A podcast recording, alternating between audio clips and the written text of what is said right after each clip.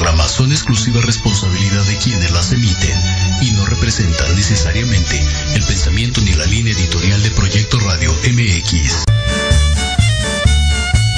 Si las estrategias que estás utilizando no te están dando los resultados esperados, entonces hoy ven y aprende algo diferente. Conoce las prácticas que ha seguido el judaísmo desde hace miles de años y que les ha permitido colocarse en el liderazgo de proyectos importantes. Enseñanzas que antes solo eran reveladas a un grupo de la élite intelectual. Esto es Misticismo Judío y Kabbalah, con tu amigo, el doctor Israel Nicodemos.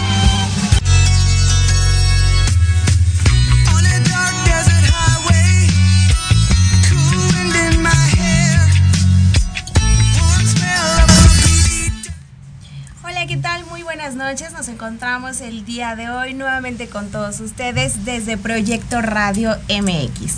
Y bien, bueno, pues tenemos la presencia del doctor Israel Micademos. Buenas noches, ¿cómo se encuentra? Hola, muy buenas noches. También nos encontramos con mi compañera Miriam. Hola Miriam, ¿cómo Hola, estás? Buenas noches, bien. Yo sé que nos extrañaron mucho, estamos nuevamente con ustedes. Pues el día de hoy tenemos un tema como todos los martes súper interesante. El tema del día de hoy es ¿quién es Dios y qué es Dios? Vamos a comenzar contigo Miriam, ¿qué te parece? Platícanos, ¿tú qué piensas de Dios? ¿Has tenido alguna mm, experiencia, algo que quieras compartirnos? Este, sí, este, justamente a mí mucho de chiquita me causaron ese de Dios, de Dios, porque alguna vez una amiga conocida de su mamá me hablaba mucho y me decía de que Dios algún día nos iba, iba a bajar al, al mundo y iba a juzgarnos. Y que por cualquier cosa mala que hayamos hecho, nos iba a mandar al infierno. Entonces, pues obviamente de chiquitas hacemos travesuras y yo con el híjoles, Claro, ya por ya este por esconder tal vez algo a mi mamá o algo así, yo voy a ir al infierno. Entonces, como que sí me generó mucho ese miedo a mí, o sea, de ay, Dios mío, no casi. Sí, de Diosito no me mandes al infierno porque pegué el chicle abajo de la mesa. Qué barbaridad. Bueno, es, es muy importante eh, eso que platicas, Miriam, porque creo que la mayoría de nosotros hemos crecido con una idea errónea, ¿no? De Dios te va a castigar. En mi caso también, algunas personas pues nos comentaban, ¿no? Si te portas mal, si haces esto mal, Dios te va a castigar. Hoy vamos a salir de todas esas dudas y, por supuesto, pues tenemos al experto. ¿Qué nos puede platicar acerca de este tema, doctor? Bueno, primero, qué interesante, Miriam. ¿Cuántos años tenías cuando te mencionaban eso? Años, o sea. Wow. Para toda tu vida, Miriam. bueno, qué, qué interesante. Pues sí, así es. Vamos a hablar un poquito sobre aquel concepto que se tiene generalmente desde la Kabbalah, porque estamos hablando de Kabbalah, el misticismo judío, acerca de la gran divinidad.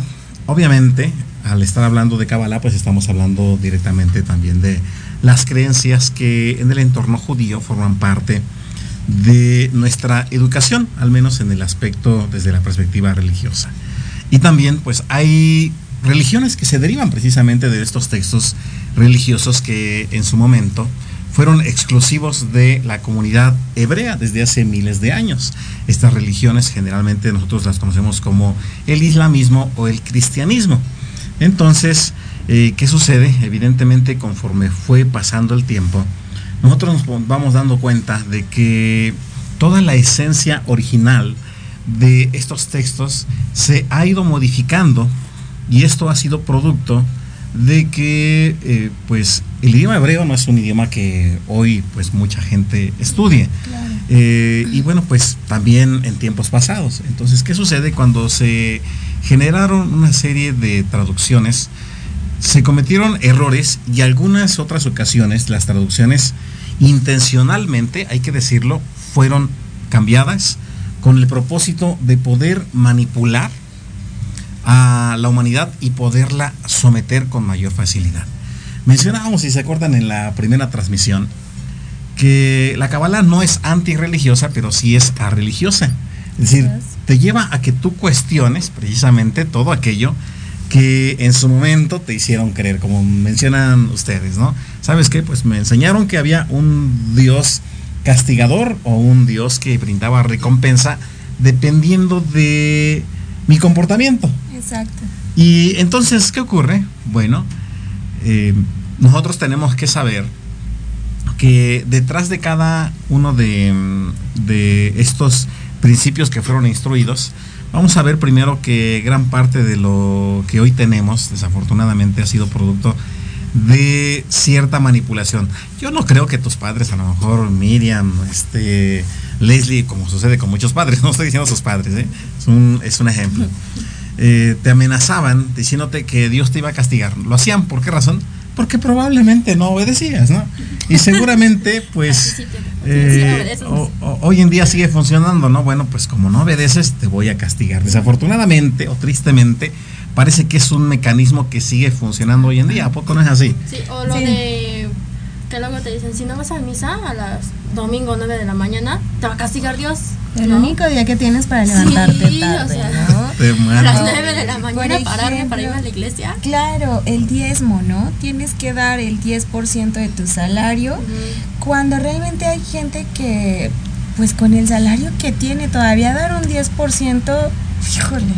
O sea, yo creo que sí es muy complicado, ¿no? Claro, sobre todo porque, fíjate, eh, en el judaísmo a lo mejor se maneja el diezmo porque nosotros nos regimos por la Torah, lo que muchos llaman el Antiguo Testamento. Pero eh, grupos religiosos, lo digo siempre con mucho cariño, con mucho respeto para nuestros amigos cristianos, pero muchas veces ellos dicen, no, es que nosotros ya no nos regimos por el Antiguo Testamento, tenemos una versión más moderna y ya la ley de Moisés ya no está vigente. Pero es curioso porque lo único que no quitaron del Antiguo Testamento a los líderes religiosos fue el diezmo. Y de pronto decimos, bueno, entonces no entendemos. O sea, si tomas lo que te conviene como líder religioso y lo que no, pues lo, no lo dejas allá, allá rezagado, ¿no? Ah. Y eso es cierto, desafortunadamente ha sido una incorrecta interpretación del el uso de estos principios. ¿Por qué razón? Porque generalmente la décima que se compartía, que se dejaba en el templo de Jerusalén, en hebreo se dice Bedamigdash, eh, estaba asignado para los levitas, para el sumo sacerdote, pero ellos también lo proporcionaban para las personas que se encontraban en, un estado de escasez en ciertos recursos. Entonces era obviamente diferente el uso que se daba a todo, a todo esto.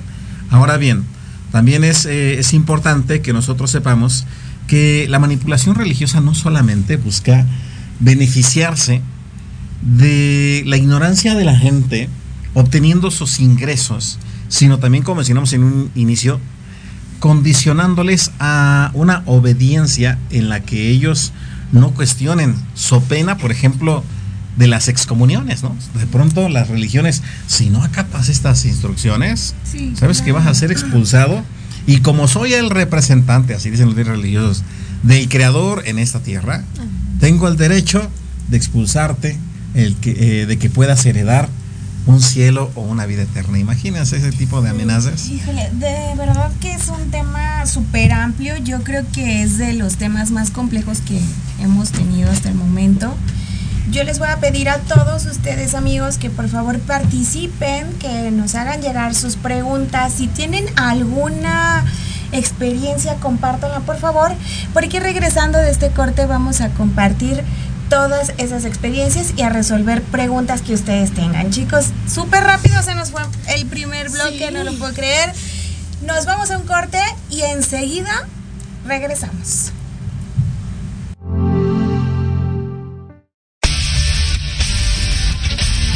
No te pierdas todos los viernes de 6 a 7 de la noche el programa La Sociedad Moderna, conducido por Jorge Escamilla H. Un espacio en el que buscaremos con el apoyo de nuestros invitados descifrar las características del mundo social y tecnológico en el que vivimos. Un hashtag semanal, especialistas, diversión, música y cultura te esperan. ¿Y tú ya formas parte de la sociedad moderna? Descúbrelo por proyectoradiomx.com. Híbrido. La combinación perfecta entre el mundo material y el espiritual. Con los mejores expertos en psicología, medicina, belleza, asesoría legal, métodos espirituales y holísticos y algo más. Conducido por Israel García. Todos los jueves, de 9 a 10 de la noche, por Proyecto Radio MX con sentido social.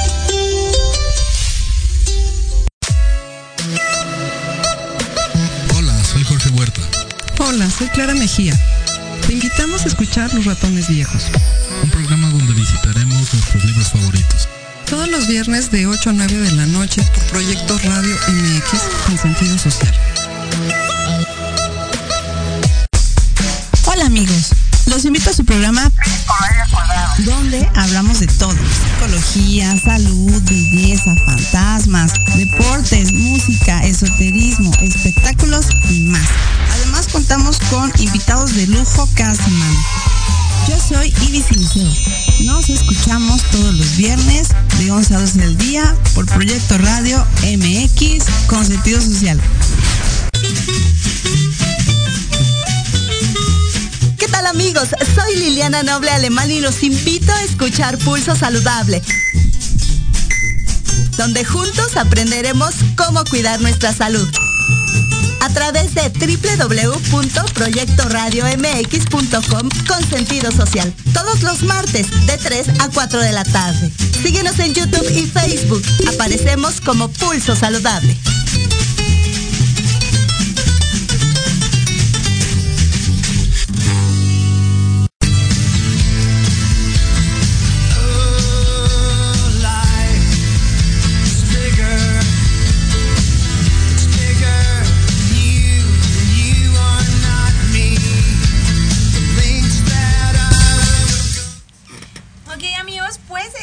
Nuevamente aquí desde Proyecto Radio MX. Les recordamos que el día de hoy tenemos un tema súper interesante.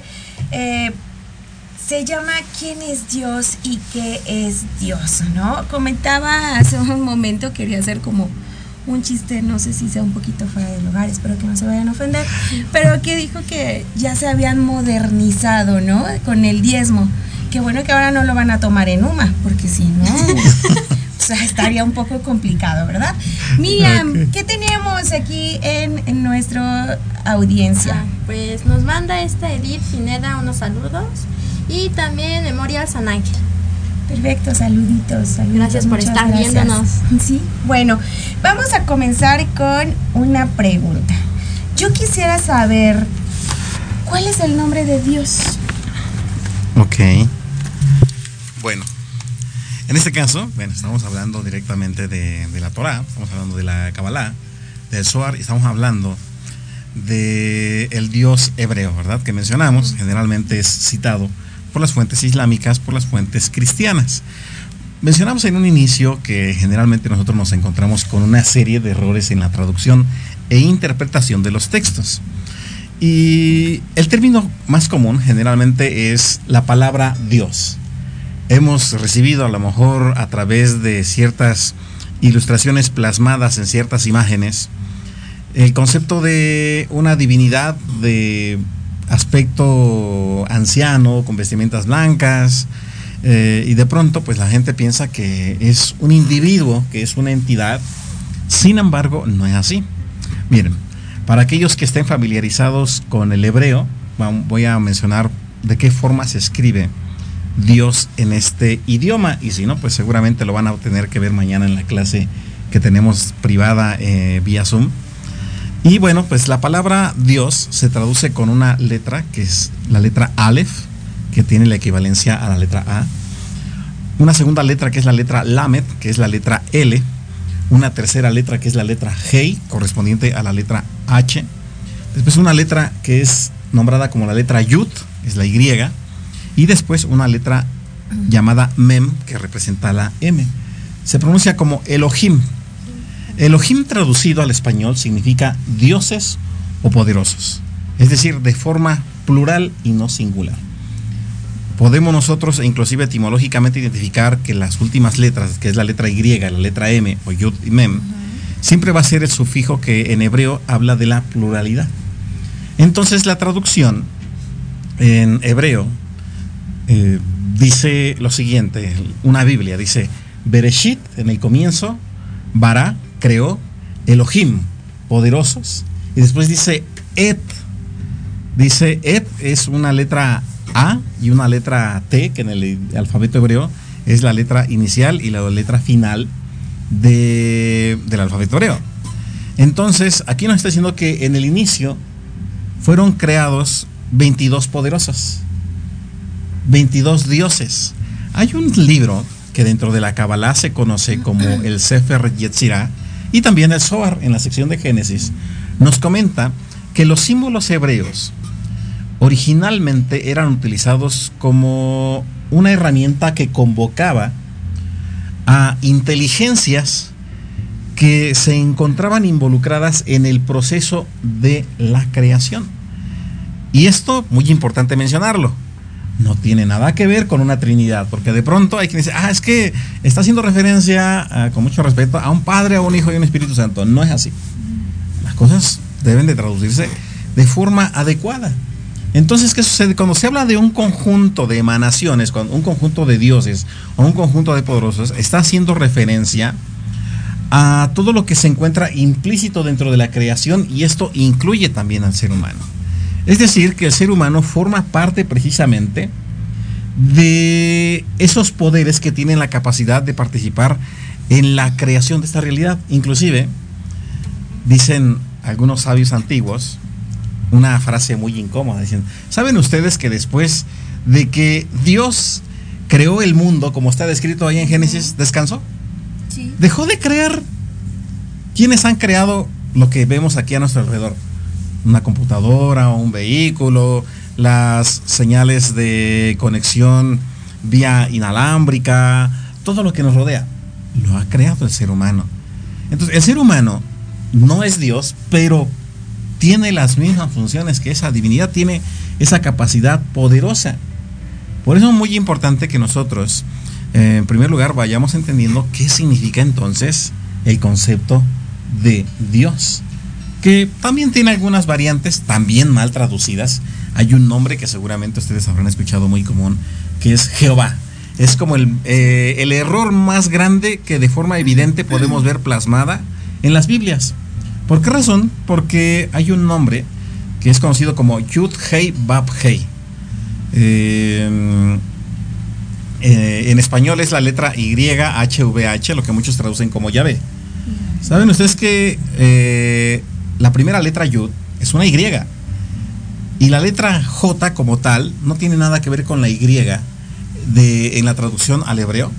Y esto es muy importante, volvemos a mencionar. A lo mejor habrá quien les interesará la clase y la verán con las diapositivas correspondientes. ¿Por qué razón? Porque cada letra hebrea tiene un valor numérico. Entonces, eh, por ejemplo, eh, mencionamos, la letra Y en hebreo tiene un valor numérico que es el 10. Después la letra H tiene un valor numérico que es el número 5. Después viene la letra V que tiene un valor numérico que es el 6. Y otra vez la H que tiene un valor numérico 5. Estas cuatro letras cuando nosotros las sumamos en su valor numérico arrojan un número que es 26. Ahora, cuando nosotros hablamos, han escuchado la frase de que el creador es el principio o es, eh, eh, en griego lo han traducido como el alfa, en hebreo sería el alef. Bueno, la letra alef tiene eh, incorporadas tres letras para que se forme ese símbolo. Dos letras Y o dos Yud en la parte de arriba y una línea que atraviesa en medio que es una letra V. Bueno, la letra Y tiene un valor numérico 10 mencionamos, la letra V tiene un valor numérico que es 6 y la otra letra Y tiene un valor numérico que es 10. También, es decir, la letra Aleph sola suma un número que es 26. Es decir, el nombre conocido como el tetragramatón tiene la misma equivalencia en valor numérico que es el 26. Por lo tanto, si nosotros colocamos otra letra que es la J, que se, que se pronuncia como Jaf en hebreo, se distorsiona completamente. Y dentro del estudio de la Kabbalah es muy importante la numerología. Bien, espero aquí no estar confundiendo mucho porque seguramente esto nos ayuda muchísimo a las diapositivas. Por eso ahora estoy tratando como de mencionar por qué es importante conocer este, este nombre para que de un inicio nosotros sepamos que no es una entidad, es el conjunto o la estructura que suma a toda la realidad que nosotros percibimos. Entonces, esto es lo que nosotros podemos mencionar acerca del el nombre del Creador. Y no sé si habían escuchado algo relacionado con esto. No, nunca. Por lo que entiendo, son varios dioses, no es solo uno. Un conjunto de, de inteligencias. Doctor, ¿nosotros somos creación de alguna divinidad? Eh, esta es una pregunta que nos va a llevar a algo que se conoce como el Sinsum Aleph, el proceso de la autocontracción o el origen de esta realidad. Mira, fíjate que en la actualidad, y esto es precisamente dando también como pauta a, a la complementación de este tema, fíjate que mucha gente ha dejado de creer en la divinidad. ¿Por qué razón? Porque las religiones generalmente, volvemos a mencionar desafortunadamente, no han encontrado las herramientas o las han omitido para poder explicar realmente acerca de lo que significa y lo que representa esta entidad desde la perspectiva científica. Mira, primero tenemos que demostrar si realmente es posible el que exista un creador que haya dado paso a la manifestación de la realidad de todo nuestro entorno incluyéndonos a nosotros. Y para eso solamente podemos observar lo que se encuentra a nuestro alrededor. Tenemos este escritorio. Alguien lo creó, sí, y le puso un límite. Podemos tomar un recipiente, un vaso que contenga agua de la misma forma. Alguien le puso un límite, alguien lo creó y le asignó también una función. Nosotros como seres humanos sabemos que venimos de una pareja. Nosotros no nos creamos a nosotros mismos, alguien nos procreó. Nuestros padres también tuvieron a quienes los procrearon. Y así sucesivamente hasta que llegamos prácticamente a la existencia de una primera pareja. Ahora, para que obviamente alguien haya podido crear a una primera pareja, no podría haber sido creado. Sin embargo, nuestra mente finita no puede llegar a comprender esto, porque aceptar que algo infinito existía desde el infinito podría generar una analogía filosófica muy amplia. E inclusive, sabemos la teoría, la famosa teoría del Big Bang, ¿verdad? Sí. Entonces, ¿qué sucede en esa teoría? En esa teoría se dice, bueno, en un principio todo surgió de una masa que se encontraba conteniendo todas ah, las partículas necesarias que posteriormente fueron dando paso a que durante un proceso evolutivo se fuese eh, llevando las diferentes formas de vida.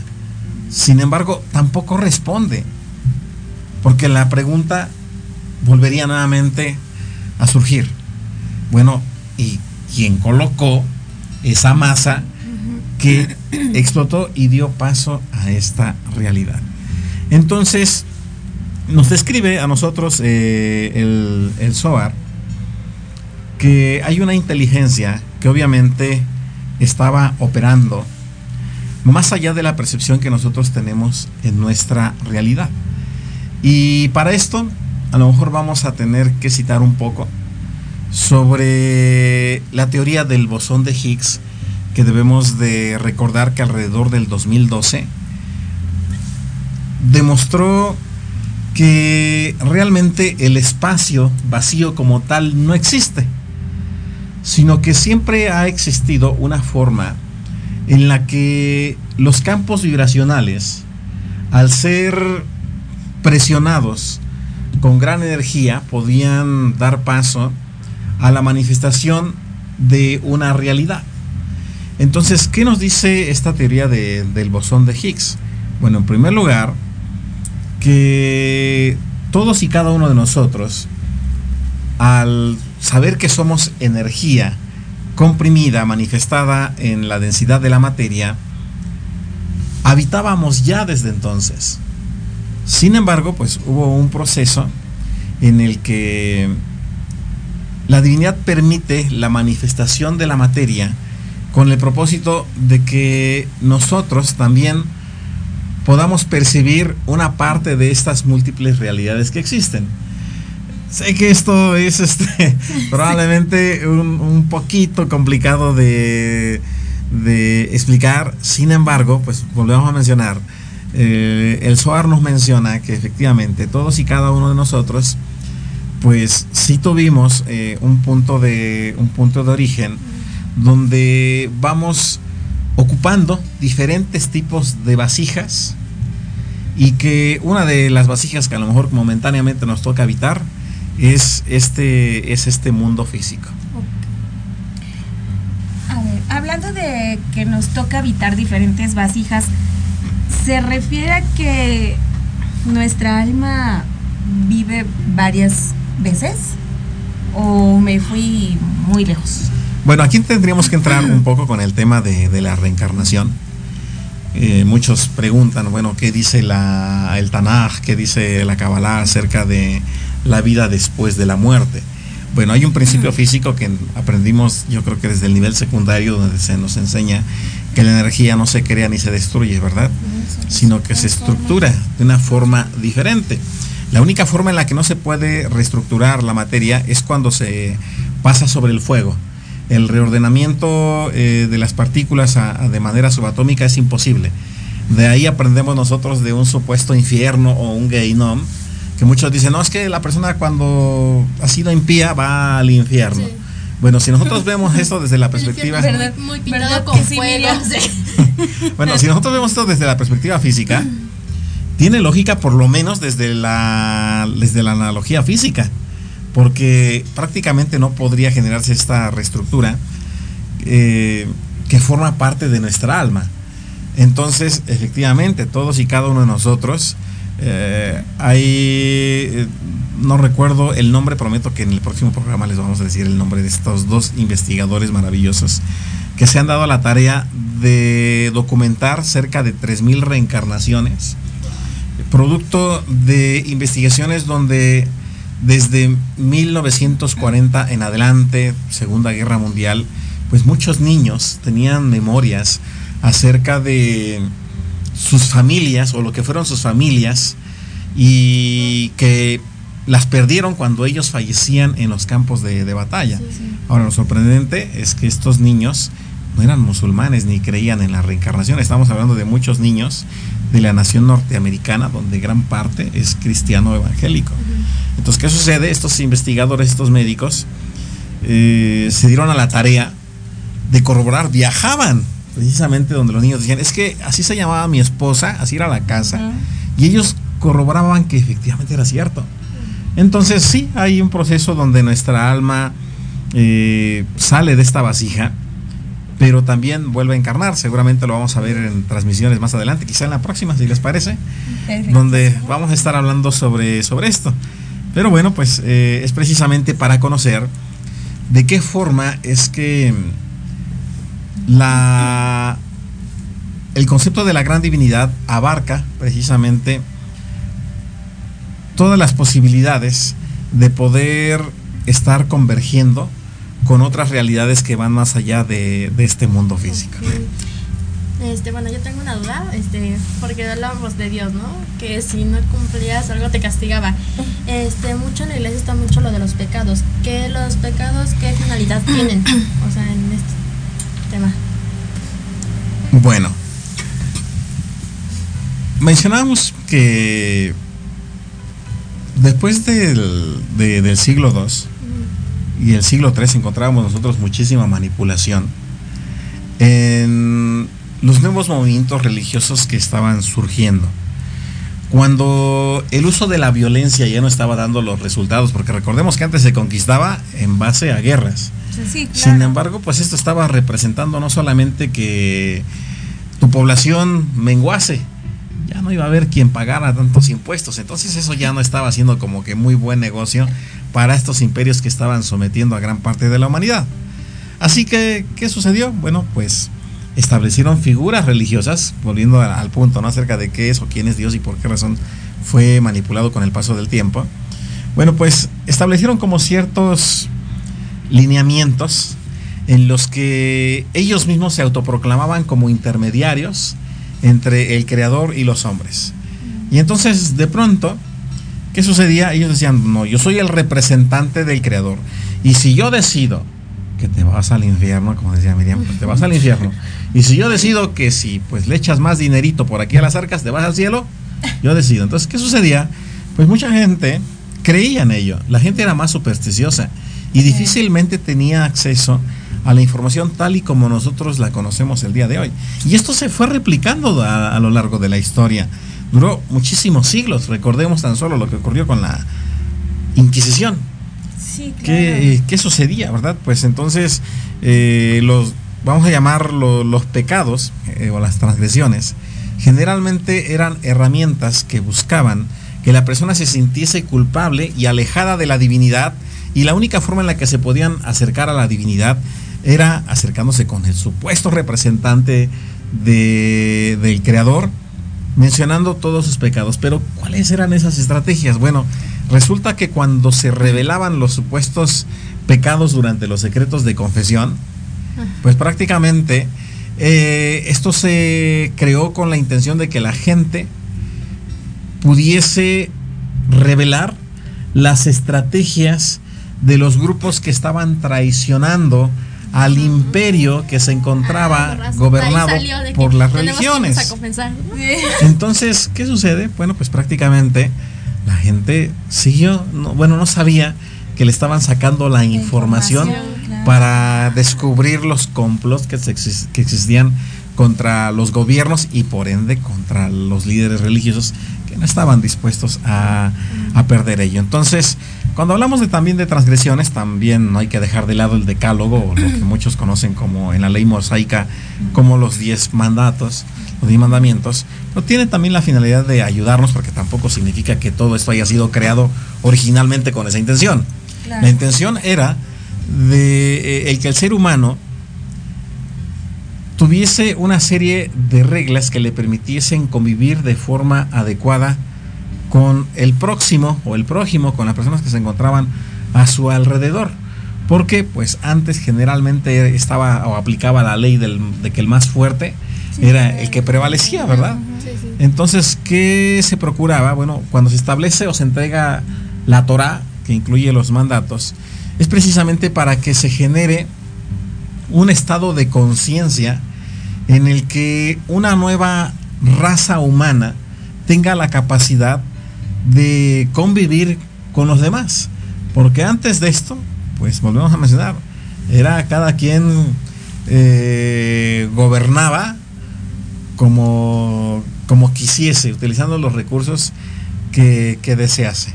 Entonces, bueno, es muy importante que sepamos que de manera inicial para esto fueron establecidos los, los preceptos, que son recomendaciones más que una imposición. Cuando vemos nosotros reglas de, pues te recomiendo, porque la misma Biblia dice, dice eh, el Creador, mira, pongo delante de ti la bendición y la maldición. Yo te recomiendo que tomes la bendición. Sí, O sea, claro. es una recomendación. Entonces, si uno Ya no será. quiere seguir esto, pues Sí. tendrá las consecuencias debidas. Yo creo que no estamos como tan lejos de lo que comentaba, porque eh, en la actualidad siento que las personas que se sienten como con la conexión directa con el creador, como lo hablaba, eh, ahorita lo representan como los sacerdotes, ¿no? Ah, Porque tú vas a la iglesia y ellos todavía sienten que tienen la facultad de decirte, de- eh, ¿tú mataste? No te preocupes. Reza 10 Padres Nuestros, 5 Aves Marías y 8 veces el credo, ¿no? Y entonces con eso vas a ser perdonado. Eh, yo cómo sé si realmente estoy siendo perdonada. como diciendo, ¿no? nos castiga Dios cuando, cuando pecamos o algo así. Claro, y, yo creo que con unas eh, mm, eh, rezos no creo que se borre el que yo haya matado a una persona con toda la intención del mundo, ¿no? Bueno, pues tenemos muchísimas, eh, aquí muchísimos comentarios, tenemos preguntas que regresando del corte vamos a comentar, vamos a resolver todas esas preguntas. Y yo tengo otra pregunta muy interesante. Eh, me gustaría saber ¿Qué pasa con el arca de la alianza? Yo investigué acerca de esto y hubo una persona muy importante que hizo una, un, experimento se fue a buscar el arca de la alianza. Al parecer era una persona que no creía en Dios. Mm, su nombre, Michael Ruth. sí, Michael Ruth. Fue el que viajó para buscar el arca de la alianza y encontró algo muy sorprendente. Eh, se llevaron estudios, bueno, se llevó con unos científicos unas gotas de sangre y le comentan, ¿sabes qué es? ¿De dónde sacaste esto? Y él le contesta, eh, bueno, fui al arca de la alianza y le dice, bueno, te quiero comentar que esta sangre vive.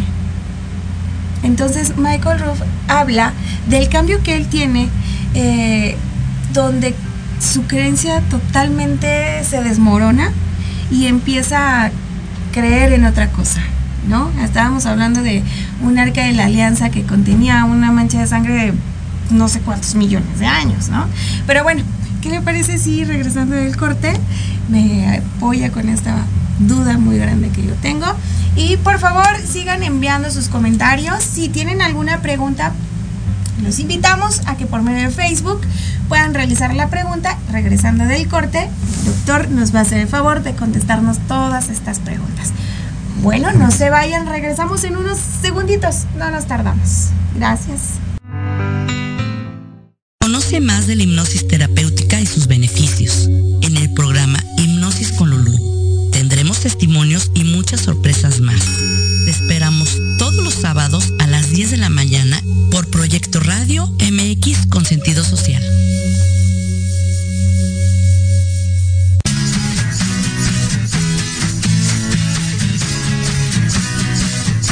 Hablemos de verdades.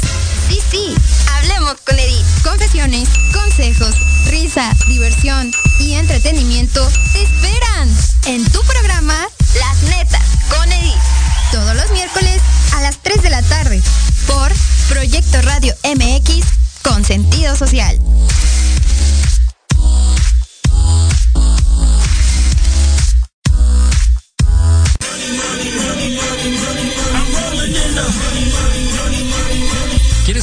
Marketing, estrategias comerciales y nuevas tendencias?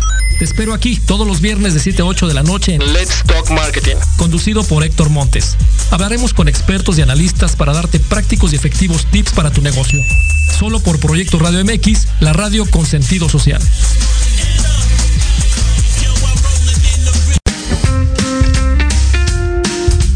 Los espero todos los lunes a partir de las 11 de la mañana a las notas que no se notan. Noticias importantes que no brillan, pero que en este programa las conocerán. Solo a través de Proyecto Radio MX con sentido social.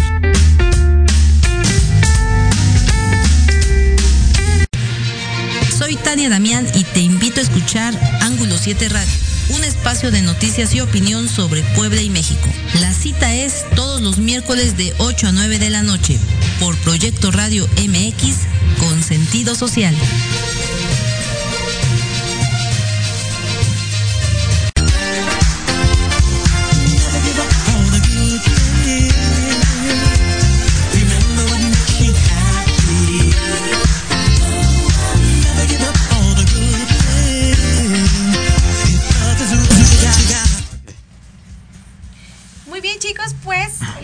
Es deuda. Estamos de vuelta aquí en Proyecto Radio MX, donde el día de hoy estamos hablando de un tema muy controversial. ¿Quién es Dios y qué es Dios? Bueno, eh, tenemos algunas preguntas, tenemos muchos comentarios. Por ahí, Miriam, ¿qué es lo que...?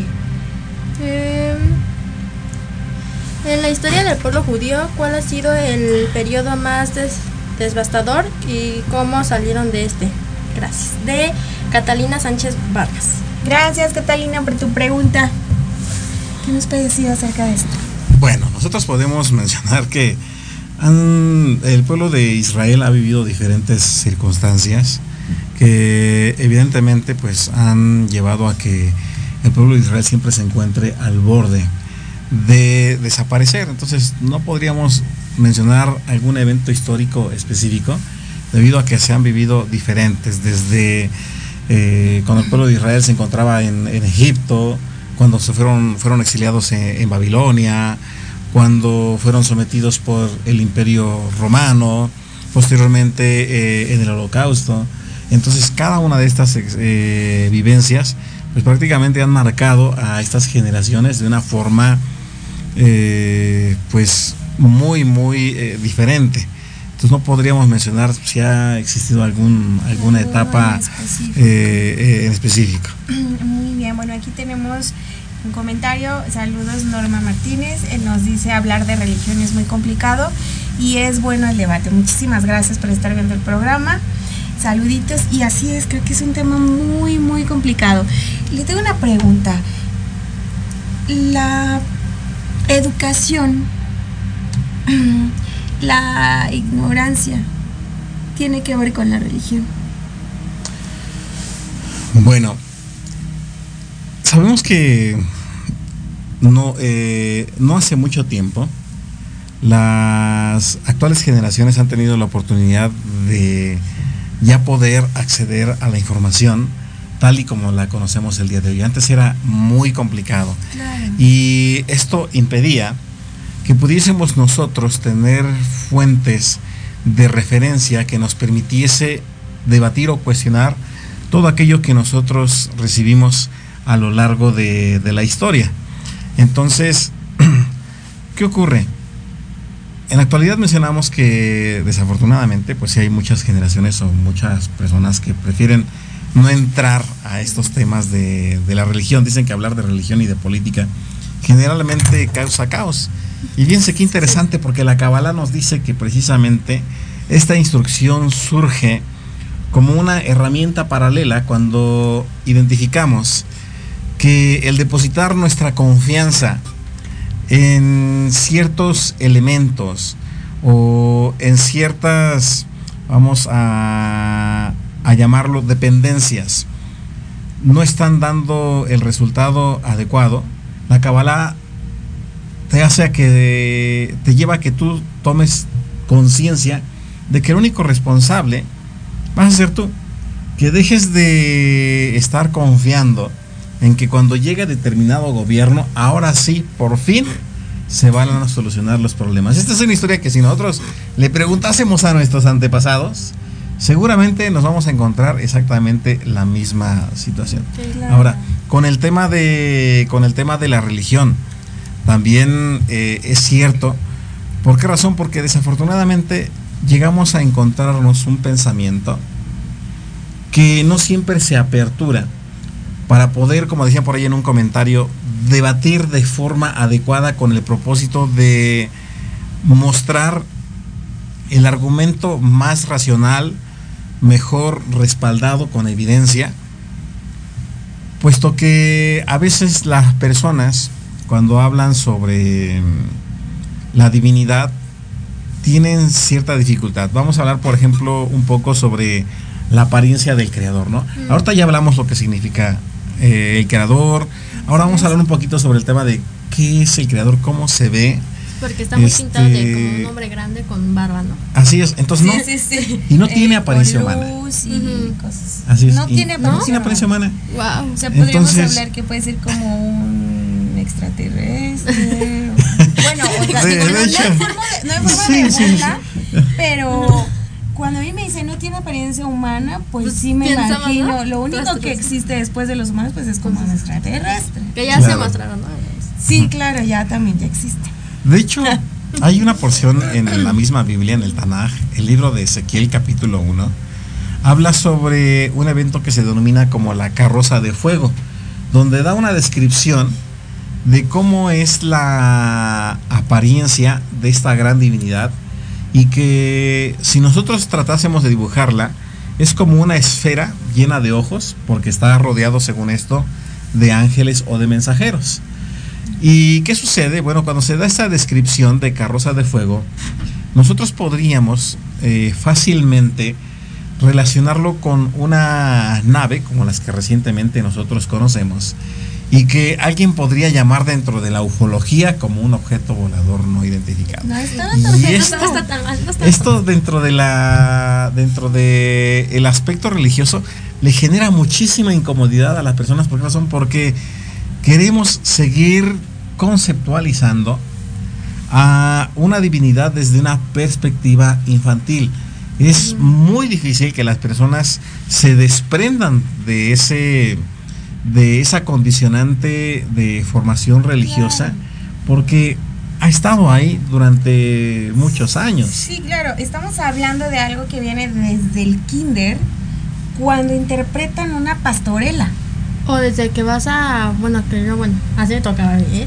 de ir a catecismo, ¿no? De, para hacer la primera comunión, la confirmación, y te explican como la imagen, ¿no? De Dios. Sí, claro, que por cierto yo no hice mi primera comunión. este, sí, o sea, venimos de algo desde hace muchísimos años, donde comento que hasta lo hacíamos en representación en el kinder con la pastorela, eh, que estaban los animalitos, que el pesebre, todo este tipo de cosas. Entonces vamos creciendo todos con esa imagen, ¿no? Y realmente como que a la gente nos gusta creer eh, en fantasías, ¿no? En cosas como lindas, como a lo mejor yo no digo, ay, este, voy a creer en Dios y me imagino una bola con mil ojos. Estamos de acuerdo. Entonces, como que eso también lo hicieron con toda la intención de que la gente se dirija a esa divinidad y no a la que es correcta. Ahora, esa, esa, esa esfera que usted nombra que con ojos, ¿tiene que ver con los Illuminatis? Acaba de salir esta onda moderna de los Illuminatis y salió con un ojo, ¿no? Incluso en las pirámides, sale en, los, en los billetes, en los dólares. Esto existe, no existe, tiene relación, no. Nos van a censurar el programa. no, eh, lo que sucede es que, bueno, cuando hablamos sobre estos temas, eh, lo decimos aquí abiertamente, ¿no? Eh, nos han cerrado bastantes canales de YouTube desde hace varios años. ¿En serio? Porque eh, obviamente son, son temas en los que no siempre se tiene la oportunidad de, mm, de revelar como esta parte de, estos secretos que hay en la Kabbalah. De hecho, déjenme decirle, por ejemplo, que la masonería estudia Kabbalah, el Illuminati, el Rosacruz estudia Kabbalah. Todos ellos tienen un acercamiento con esa sabiduría. Eh, sus niveles más elevados, hay un nivel de la Kabbalah que se conoce como Kabbalah Masid que únicamente algunos pueden eh, llegar a estudiar. Eh, pero bueno, seguramente vamos a estar hablando un poquito, un poquito más de ello. Pues pero pues que sepamos que esta gran divinidad no tiene muchas veces nada que ver con aquello que las religiones han estado imponiendo. Y por eso, pues lo que hace la Kabbalah es invitarte a que cuestiones absolutamente todo, que te permitas esa apertura y que reconsideres que probablemente esa incredulidad que se ha presentado el día de hoy acerca de la divinidad ha sido generalmente por la escasez de personas que están dispuestas a revelar de forma genuina esta enseñanza. Entonces, pues veo que hay muchos temas de los cuales podremos estar hablando. Seguramente hablaremos de, ello más adelante. Soy muy preguntona siempre, creo que siempre lo, pongo a pensar mucho en sus preguntas. Este, pero Miriam, ¿nos querías Ah, comentar sí. algo? Este, tengo, pues, ya mucha gente dejó de creer, ¿no? ¿Cuál es el tip o consejo que nos da como para que podamos llegar a tener esa conexión con Dios, ¿no? ¿Cómo podemos? Claro. tener? Bueno, primero volvemos a mencionar, nosotros somos la suma total de esa gran divinidad.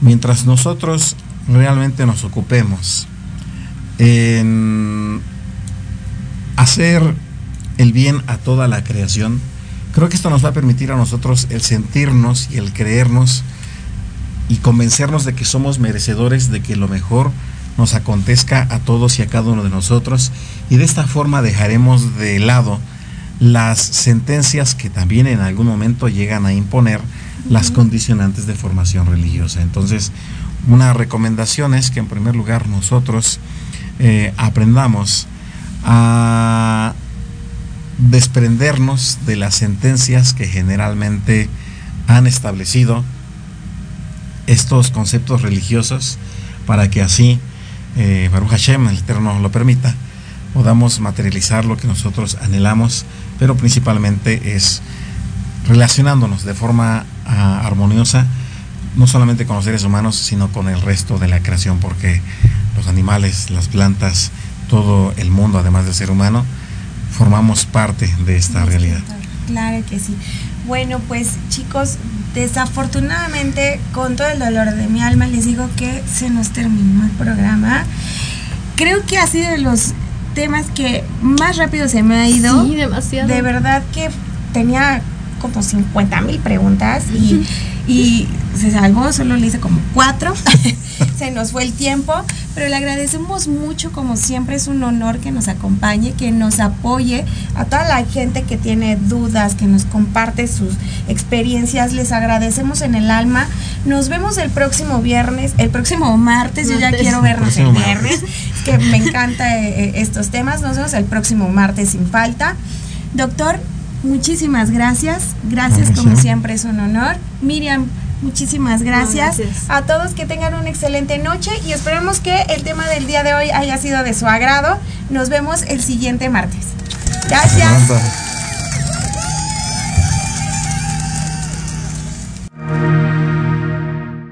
Gracias por acompañarnos en una emisión más de Misticismo Judío y Kabbalah. Si deseas conocer más acerca de nosotros, en www.centrocabbalah.org. Escribirnos por WhatsApp a 55 19 38 76 41 y en redes sociales arroba Centro Kabbalah Internacional. Hasta la próxima. Shalom. Ubrajo. Estás escuchando Proyecto Radio MX con sentido social.